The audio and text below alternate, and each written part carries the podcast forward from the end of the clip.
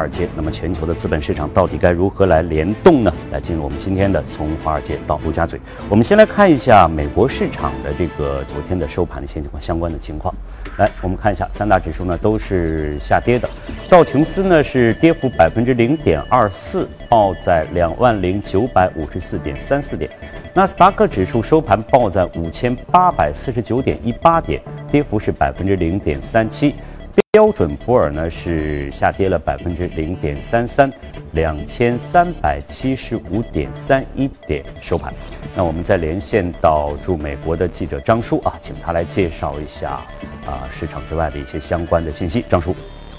受到美联储加息以及地域政治影响，周一我们看到美股是小幅度的下跌，其中道指在盘中是一度跌了五十点，主要是受到高盛的原因。另外一方面，我们看到标准普尔五百指数除去能源板块小幅上涨之外，其余的包括像金融板块、工业板块以及健康板块，都是有不同程度的一个下跌。加息话题在今天是成为了市场的一个关注点，而到目前为止，根据智商所的联储观察工具显示，三月份加息的可能性高达百分之八十六点四。而到目前为止，我们看到有分析师认为，加息的次数才是影响问题的关键，而三月份加息与否并不会给市场造成太大的波动。原因是因为。今年如果加息保持在三次的话，依然是比较符合市场的一个预期的。但是到目前为止，我们看到其他方面像加息的可能性以及未来的一个发展，依然是引得了市场的许多关注。而到目前为止，我们看到有可能影响市场加息的一个唯一阻碍，就是本周五即将公布的二月份的就业报告。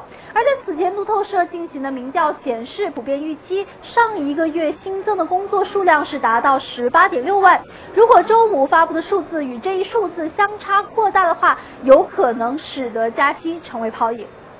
而在周一，我们看到上周四刚刚上市的一个 Snap 公司的股价是在盘中一度是下跌超过了百分之七，主要原因是公司上市短短三天以来已经收到了一系列的评级，并且评级是以卖出居多，而到目前为止还没有收到一个建议买入的评级，主要是有分析师认为该公司的估值过高，并且在很多其他的方面，比如说像公司治理以及目标市场上是远逊于其竞争。对手 Facebook，而另外一方面呢，我们看到公司在其他方面的表现，比如说盈利模式缺乏一个生态圈等等，也是引发了市场的一些担忧。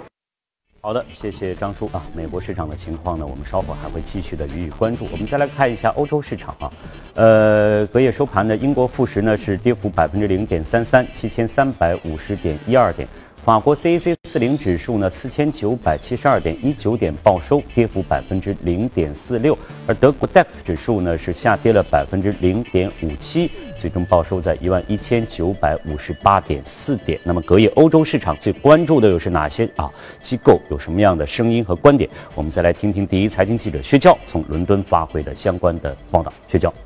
好的，主持人，欧洲股市继上周出现开年以来的最好周表现后，周一纷纷回落。截至收盘，欧洲斯托克六百指数下跌百分之零点五一，报三七三点三一点；泛欧绩优三百指数则下跌百分之零点五四，报幺四七三点零三。昨日拉低欧股表现的主要原因是德国最大的银行德意志银行因长期亏损，周一宣布了一百亿欧元的融资计划以及重大重组。德银未来将出售约六点九亿股新股，同时计划将其资产管理业务的少数股权和其他资产进行变卖，导致德银股价昨日大幅下跌约百分之八。此外，周一美国通用汽车与法国标致雪铁龙发布了联合声明，引发市场关注。雪铁龙集团将收购原通用旗下的欧宝以及沃克斯豪尔两大汽车品牌。同时，与法国巴黎银行以九亿欧元收购通用金融欧洲业务。完成此番收购后，雪铁龙将成为欧洲第二大汽车集团，占据欧洲市场百分之十七的份额。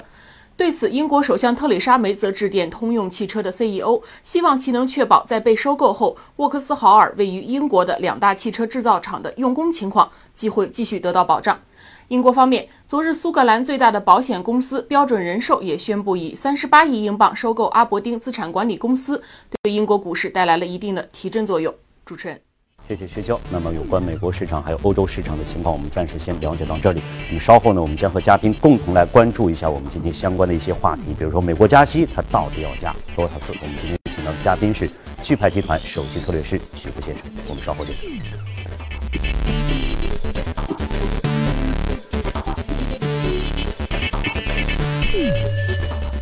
真是要了命了。好，这里是正在直播的财经早班车，进入我们今天的从华尔街到陆家嘴，徐哥。啊，李老师你好。啊，呃，感觉上以前我们一直说要加息要加息啊，我们说加就加吧，但是现在好像风向突然一转，包括耶伦以前给我的感觉是一个很鸽派的一个人物，也突然发表了这个很鹰派的这样一个讲话，大家又开始关注一个到底加多少次了？对，因为它美联储有一个功能，它要平和或者说平滑市场的一个预期。不能让你觉得突然之间，呃，本来是不加息的，现在突然间加息了呢，对整个市场的冲击会比较大一点。嗯，那我们今天呃来梳理一下，其实加息我们经常会讲，呃，来梳理一下它的整个一个美联储加息的一个逻辑。其实，在那个美国大选之前的话，嗯，特朗普当时竞选的时候就是对耶伦有一个抨击，抨击就是说你这个人不太好。嗯，啊，为什么不太好呢？你老是把这个利率压得非常低，所以造成整个经济呢，哎，看上去很好。然后股票市场上涨，你是给奥巴马拍马屁，嗯啊，所以如果说我当选总统的话，首先我加息会次数很多，幅度超过市场的预期。第二个，我要把你干下去，嗯啊，真的当他当选之后呢，他发现这个事情还没有那么不是那么简单，对。但是现在对于耶伦来说的话，哎，现恰恰是一个应该加息的时候。原因在什么地方呢？第一个，从指标上来看，他之前有设两个指标，第一个就是劳动力市场，啊，劳动力市场好不好？比如说他的现在的失业率，呃，只有四点八。这是一个充充分就业的一个水平，五点零是充分就业，就是你在美国想找工作就能找得到工作，除非那个工作你不喜欢干，你不想干啊。所以基本上现在美国的就业情况，呃，是非常的好。第二个呢，就是通胀水平，通胀对于加息的影响非常大。现在美国同呃普通的 CPI 是二点五，它的核心的通胀就去掉那个能源和食品，这两个是一点七，没有到二点零水平，但是已经。啊，非常接近于这个水平了，所以这两个条件都已经满足了。另外一个，去年呃，其实耶伦耶伦他的那个不加息的原因就在于周围的周边的经济体，特别一些比较大的，像欧洲、日本条条件不是特别好，那经济还在处于一个比较低迷的状态。那么现在他认为，哎，周边的那些国家也起来了，像欧洲的话，现在经济的反弹速度增速是非常快。日本呢，连日本的话，连续三个季度的这个 GDP 都出现了一个正的增长，所以无论是内在的经济指标，还是外围的整个经济的条件，都出现了一个比较大的好转。所以他认为现在应该加息啊，这个时候到了，对，不要等到真的经济过热了你再加息，这个时候已经可能来不及了。所以我们看到，包括上周有五个美联储的官员也。相续出来讲，这是历史上是比较少见的，说明它内部也已经有一个非常统一的一个观点。对对啊，因为我刚才讲了，它要去平滑市场的预期，因为之前在一个礼拜之前，市场认为三月份加息的概率只有百分之二十。嗯，那么在这种情况下，如果你加息的话，会对市场的冲击形成非常大的一个冲击。嗯，那么现在大家可以看到，美联储官员之间的从上到下的观点都非常统一。另外一个。呃，投行方面包括高盛，高盛认为三月份是百分之九十五的一个。对，我们看到这个德银、摩根大通、花旗、高盛，而且都认为，呃，无非是现在就像您您讲的，可能是加几次息的。到底是加几次的问题？但是当然也有黑天鹅事件，就是本周的这个非农数据。嗯，梅伦也讲了，要在加息之前要看这个数据。实际上就是说。呃，我们说这个三月加息，大家认为是个大概率的事件。但是您刚刚才提到这个非农数据，实际上是不是还会有一个可能？对对对，它也会出来一个，哎，不太好，我不加了。对，不是特别好，因为现在市场对周五的非农数据的这个预期也是非常高，嗯，增长十九万人，啊，这个数字其实是在历史上来看也是比较高的。那么如果说出现了一个比较大的下滑，比如说增加五万人或者七万人，那么这个时候又有悬念了。是不是真的会加息？又又有一个比较大的悬念了。所以，呃，本周可能还是会比较考验这个市场的一个一个情况。另外一个还有周边的，比如说欧元区的四季度的 GDP，日本的 GDP，这两个国家，嗯，这个经济体量也非常大。那如果说也出现一个比较大的下滑，那说明岳人之前讲的一个前提不成立，就是周围的，呃，其他国家的经济体啊没有完全去除风险，这个对它的三月十五号的加息。可能也是会有一些影响。嗯，那么我们讲回来，就目前市场焦点其实已经从三月加息这个点移开了，移到加几次息。嗯，那么从年初之前的话是认为加两次息，后来认为加三次息。那目前现在很多的投行已经把三次变成四次，啊，那么其实我个人认为，如果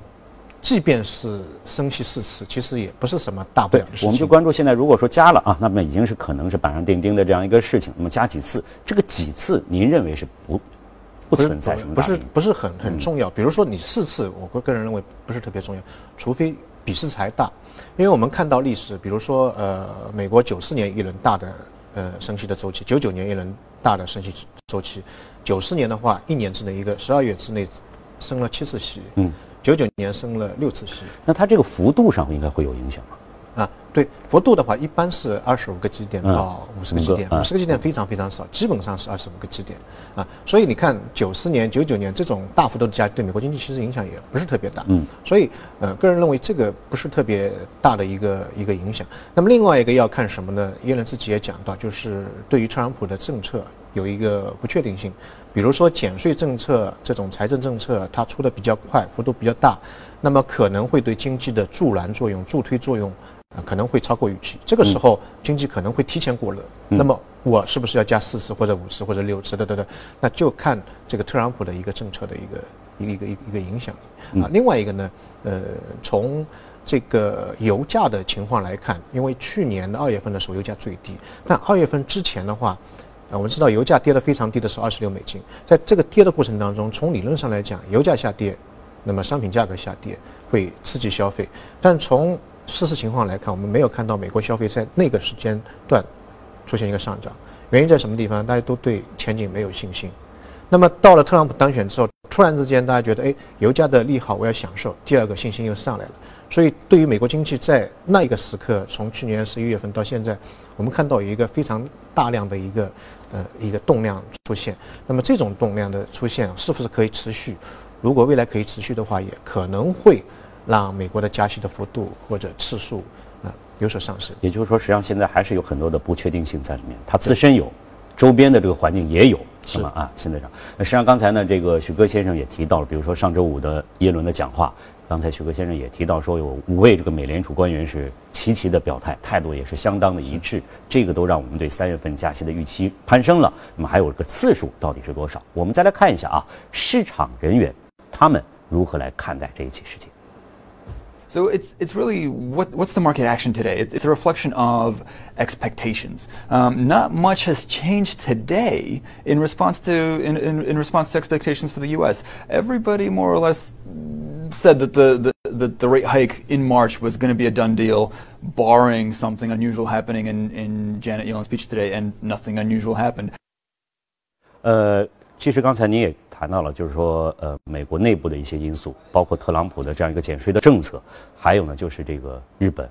欧盟啊，这个欧洲这种情况。那么除此之外，您觉得还有哪些呃值得关注的，或者对此可能会产生影响的一些事情？呃，本周可能还有两个比较大的一个一个一个事件，嗯一个就是澳联储，就澳洲央行的一个、嗯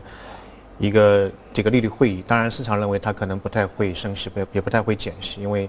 呃前两年对于澳洲经济的冲击会比较大。其实大家可以多关注一下最近一段时间澳元的表现。澳元从年初到现在已经涨了百分之五，在过去的十二个月的自然月当中涨了百分之十七，是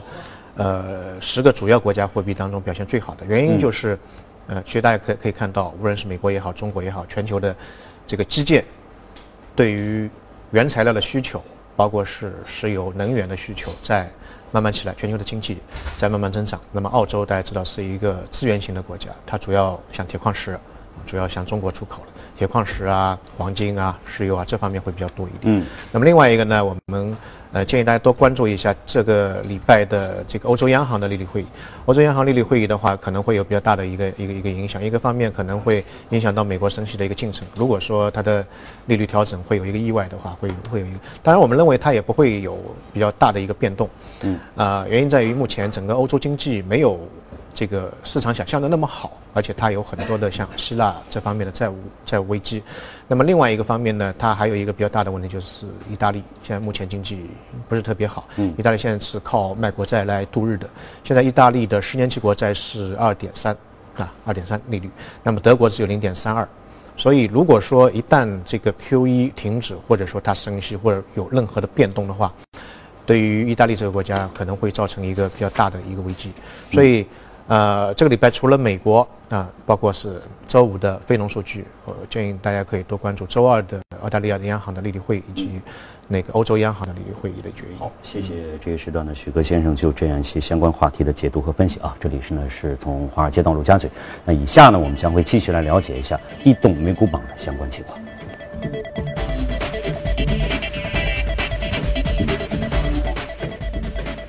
好，我们来看一下啊，在这个榜单上啊，房屋建筑商百分之零点七，食品呢是百分之零点六一的涨幅。另外呢，还有是排在前列的像油气，还有销售批发和管道等等啊，都是录得了百分之零点一以上的这个涨幅。呃，相关对应的是这个生物科技的啊两家公司，还有这个多元化通讯设备啊、邮寄医学研究的。各个相关的公司和个股方面情况，我们来看一下异动美股榜，这个是属于医疗保健行业的戴尔斯普保健啊，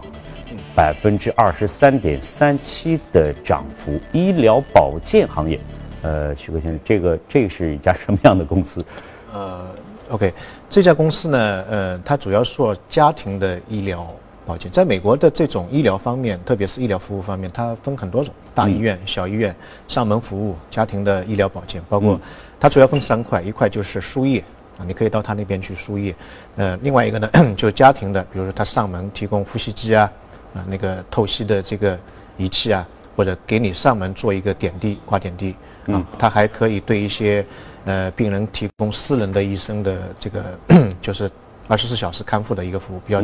比较紧急的一些服务。那么另外一个呢，它给病人呢提供一一整套的医疗方案，特别是药品方面的方案，来降低整个医疗的成本，医疗的成本。那么这一类公司其实是美国整个大型的医疗当中的一个补充。嗯啊，因为现在美国对美国来说，对中国来说也是一样，全球都面临的一个老龄化。然后呢，整个医疗设施可能跟不上，你要很多人都要住院。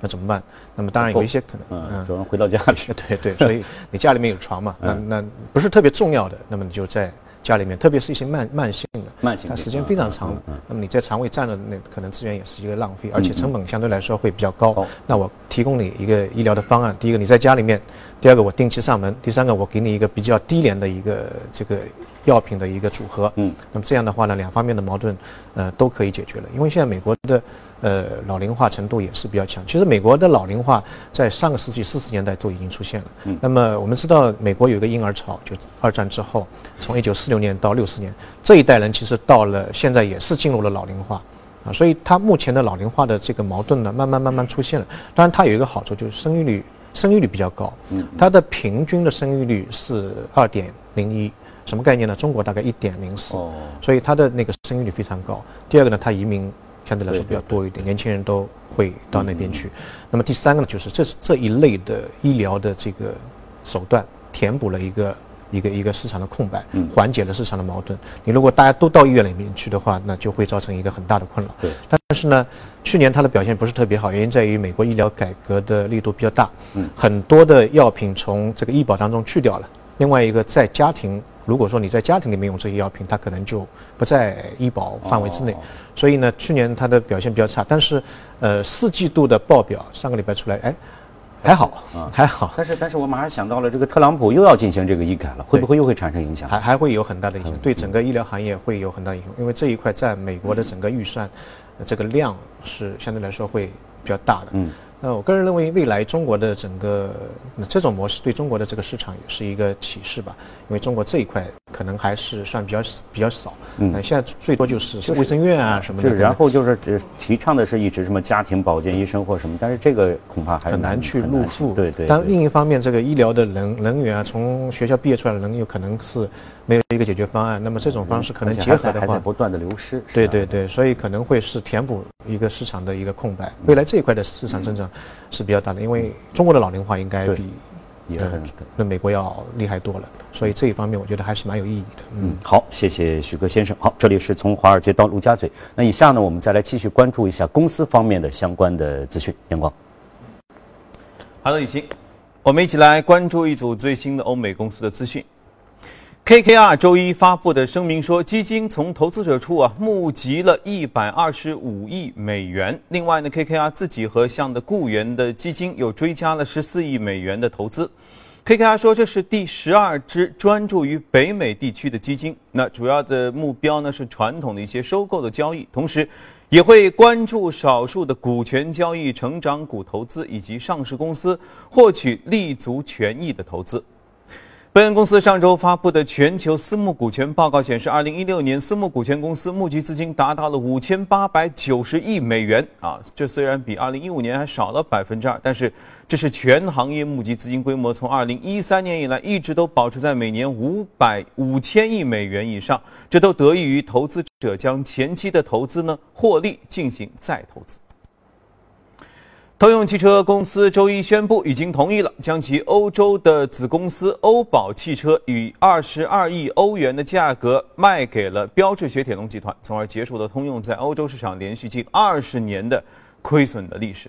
那根据这项协议，标致将会以十三亿欧元收购通用的欧宝和 Vauxhall 这个品牌。那后者这个品牌其实就是欧宝在英国市场上所使用的一个品牌的名字。通用汽车在欧洲的汽车融资业务将被标致和巴黎银行以大约九亿欧元的价格收购。那作为交易的一部分呢，通用还将获得收购标致百分之四点二的股本的期权，但这些期权在发行之后五年内将不得行使，因此通用不会立刻成为标致的股东。欧宝目前每年在欧洲市场的销量大约在一百万辆左右。那出售掉欧宝品牌将使通用汽车的全球销量下降百分之十，并且意味着通用 CEO 巴拉他已经放弃了在近期内要争夺全球最大汽车制造商宝座的可能性。不过呢，由于欧宝从一九九九年以来啊就一直处于一个亏损的状态，平均每年都要亏十亿美元左右，因此出售该品牌将使通用的利润率会得到很好的提振。《华尔街日报》的报道，制造业巨头正在形成类似安卓对 iOS 的竞争的模式。像德国西门子公司和美国通用电气就在争相为工业领域建立最具权威的物联网的云平台。这个技术呢，既有望成为工业自动化的支柱，也能提供涉及从零售部件的库存到产品售出之后，呃，耗损等等各类情况的海量数据的汇总统计。那么，据市场研究机构 Markets 的数据统计，三年内这个快速发展的市场规模可能能超过一千五百亿元。据一些数据的预测，这可能会超过已经颇为拥挤的消费者手机应用的整个市场。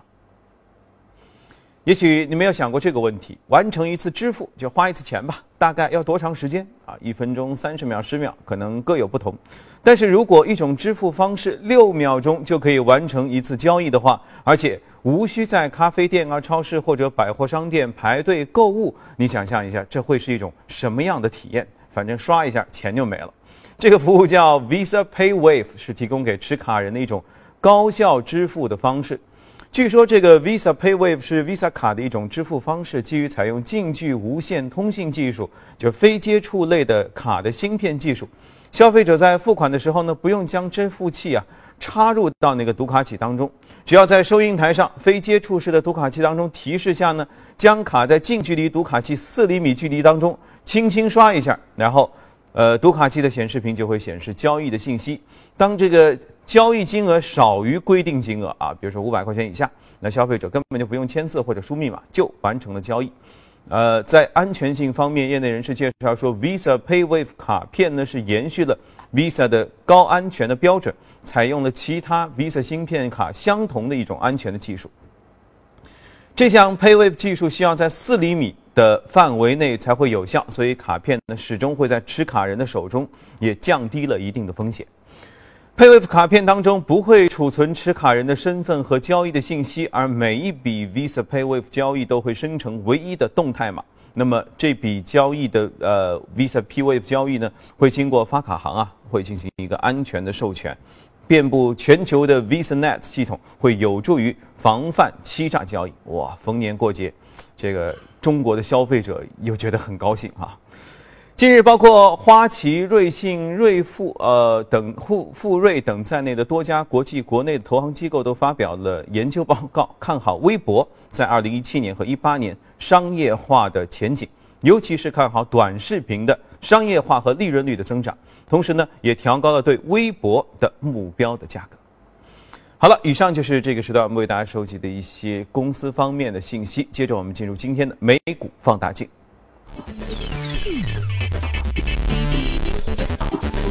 好，美股放大镜，我们来关注一下今天我们值得关注的这个相关的美股和公司。看到的是人工智能方面的亚马逊啊，呃。上一个收盘呢是呃微跌百分之零点三八啊，呃实际上这个亚马逊被评为全球创新五十强的公司的第一名，而且它这个四季度的销售利润增长了百分之二十二，净利润同比增加了百分之五十五。嗯，亚马逊其实一个老股，我们节目当中经常会呃会提到。嗯，那当然有有很多人现在对它也还是有一些误解，很多人认为它是一个卖书的，嗯，对 吧，对。然后呢，有一些人可能认为它是一个电商，嗯，啊，其实它是一个科技公司，啊，刚才也主持人您也讲到了，就是全球，呃，五十个创新创新新五十强，它是 number one，对对对，第二名是谷歌，谷歌其实很厉害，我们知道，第三名是优步，呃，第四名是苹果，都是耳熟能详的公司，对，它呢是完完全全占据第一的位置，对，它是就第一名，就就这个是还是蛮厉害的，嗯，那么当然我们看到它的综合实力非常强。它的那个四季度的报表，营收是增长了，同比增长大概百分之二十二，净利润那么庞大的一个公司，非常大的一个公司，净利润增加了百分之五十五。嗯啊，呃，整个表现非常好。去年一年的二零一六年一年的整个利润是二十四亿，二十四亿美金。嗯，呃，二零一五年的话是五点九六亿美金，所以这个差的四倍左右，比较大一些。对，这个增长非常大，因为我。个人认为，如果卖书的话，不可能做到 那个，那完全靠科技方面的，呃，一个增长。所以今年的股价它表现也相对来说会比较好，大概增长了百分之十三十三左右。嗯，对于一个非常非常大的一个公司，百分之十三是一个一一个非常好的一个表现。嗯，呃，这家公司的话呢，我们呃今天想讲它的一个方面，当然有很多，它比如说我们讲到无人驾驶啊，这个无人送货机啊，都会讲到亚马逊。嗯，今天我们想讲的是。人工人工智能，这个其实是我们上个礼拜本来想讲的，但放到放到今天，我们可以看到最近一段时间当中，人工智能的板块，无论是海外还是国内，都出现了一个像好像昨天昨天的 A 股上面就好像很不错，昨天 A 股应该排名第二，板块当中排名涨幅排名排名排名第二，这可能也只是一个开始，未来一段时间当中，我们可以可以看到它非常。有很多的可以炒作的题材会在人工智能的这一块当中出现。我们先讲几个这个行业当中大咖的一个观点，比如说，那个日本软银的孙正义，就是投资阿里巴巴的那个人。对。啊，那么呃，他去年的话是七月份的时候花了三百二十亿美金，是收购了 AIM 那个芯片芯片公司，并且和那个沙特阿拉伯的主权基金成立了一个一千亿美金的一个基金，主要就是投啊人工智能。他认为未来的人工智能当中，嗯，它会会出现一个比较快快速的一个增长，因为他说了一个一一个东西，就是说人的神经元细胞大概三百亿，那么一个芯片它有的那个那个那个二极管大概有十几个亿，所以多个二极管呃多个芯片组合组合起来可能会。超过人人的人的智能，一般普通的人的智商大概是在一百左右，爱因斯坦那个两百，他说人工智能的智商可以达到平均大概达到一万，啊，所以这个呃人工智能未来很有可能嗯超过人类的一个智能。这个就是起点，这个是很这其实孙孙正义他的这样一个很很多的一个应该代表了一个方向或者引领可能是可能是几年，他是说二零一八年，二零一八年这个起点。是他和科威特是和沙特还是科威特？呃，沙特沙特对。这个这个这个好像有有点 这个搭起来好像有点怪。对他还是非非常看好未来的一个一个大的大的一个趋势。他说未来如果说你你穿那个鞋子有人工智能的话，嗯，这个鞋子的智商可能比你的脑子的智商还要高。以前有句话叫做“动动脚趾都能想明白”，可能就是这个。我们动都不用动了。对，可能可能就是这样。因为呃，他说二零一八年是一个转折点，就是起点，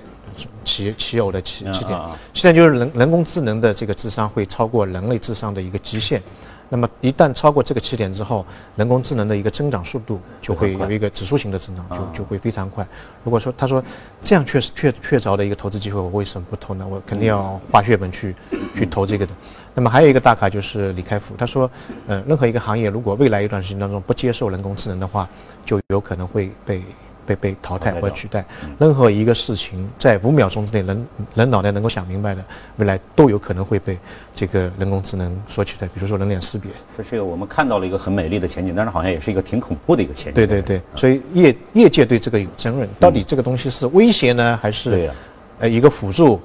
或者一个帮助？那么还有一个就是特斯拉的 CEO 就是嗯马马马斯克啊，他他说了一句话，他说这个人工智能呢，人类一定要借助人工智能，成为你的一个外延，这样的话才会有发展。因为他说人机器跟机器之间，或者说人工智能跟人工智能之间，它每秒的这个交流速度、交换的资料的速度是一万亿左右，一万亿个字节。啊，人的话，你如果输入的话，手指输入的话，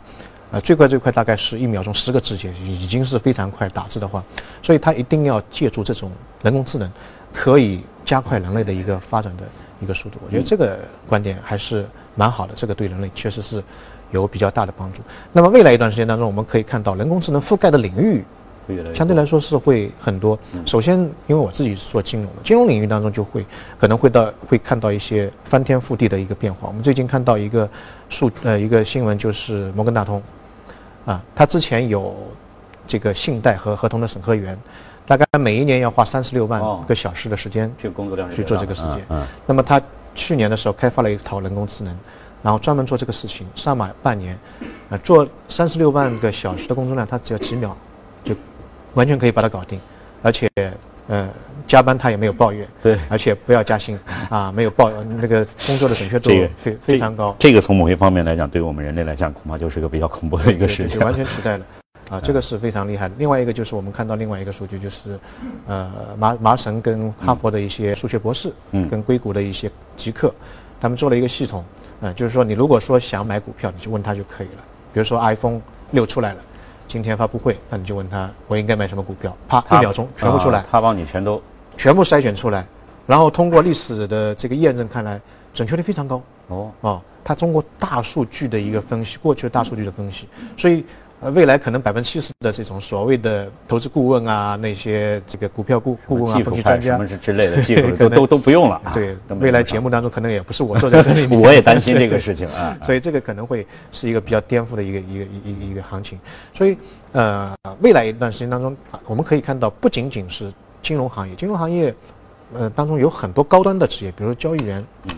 像高盛在总部，它有六百个交易员，交易员你在金融行业当中是比较高端的一些人才。那么现在只有两个交易员，他把整个交易的交给一个智能系统去做了。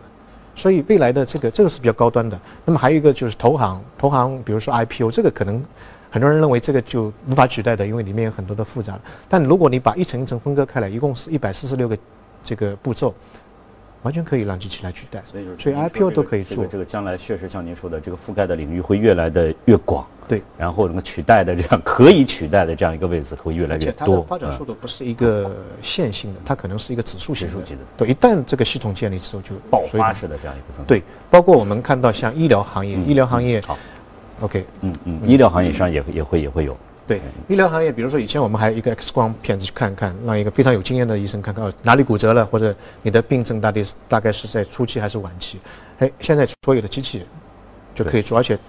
准确度这个就不能再说下去了，再说下去，这个 行业越来越多，涉及面是会越来越广啊。反正这个确实像刚才许哥先生提到的，我们也在期待，比如二零一八年作为它这样一个起起点的话啊，会迎来一个怎么样的一个一个增长啊？那啊，我们可以去一起关注一下。好啊，我们欧美市场的情况呢，先了解到这里，稍后您将看到。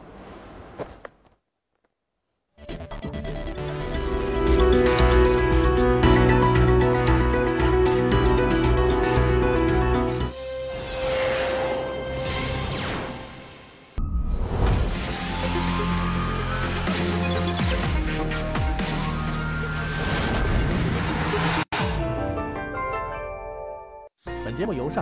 贷互联网金融信息服务有限公司冠名播出。越懂得欣赏，越被人们欣赏。越懂得放下，越收获的更多。从仰视到平视，从精彩到多彩，商业大有可观，商业大有可观，生活小艺精彩。敬请关注每周日晚八点，第一财经我的穿上人生。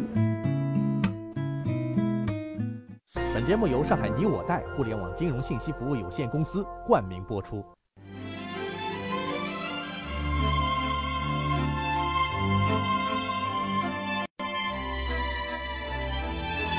跨越三个世纪的经典，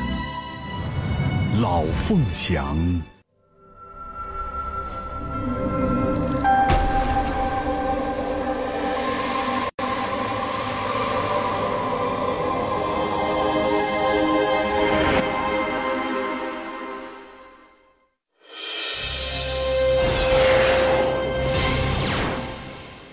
欢迎回来。我真的很喜欢听别人谈论人工智能这种事情，因为听的时候明显感觉自己智商不够用。我们来关注一下原油、黄金和汇率市场的最新表现吧。市场对于全球原油市场供过于求这个担忧啊，一直挥之不去，这使得国际油价呢总是承压。截止到当天收盘，纽约商品交易所四月交货的轻质原油期货价格下跌了零点一三美元，收于每桶五十三点二零美元。五月交货的伦敦布伦特原油期货价格上涨了零点一一美元，收于每桶五十六点零一美元。俄罗斯能源部部长诺瓦克七号说。没有欧佩克与非非欧佩克国家的合作，市场会面临一片混乱。各方面都在遵守减产协议，五十到六十美元每桶对于原油产业的投资回报是有利的。俄罗斯啊不考虑加入欧佩克，但是俄罗斯需要和欧佩克进行合作。他还提到，现在讨论欧佩克和非欧佩克国家在六月之后扩大减产还为时尚早。俄罗斯感到四月底将会减产三十万桶每天。俄罗斯减产行动超前于协议当中原本的安排。那俄美两国能源合作呢，还会有很大的潜力可挖。国际能源署周一发布未来五年市场分析与展望的报告，说在没有新项目的情况之下，全球可能会在二零二零年之前面临一个供应紧张。所以预计美国页岩油产出将会在二零二零年之前增长一百四十万桶每天。届时油价估计可能会到六十美元每桶。IEA 表示说，如果油价触及了八十美元每桶，美国页岩油产出的增速估计会在二零二二年就会达到三百万桶每天。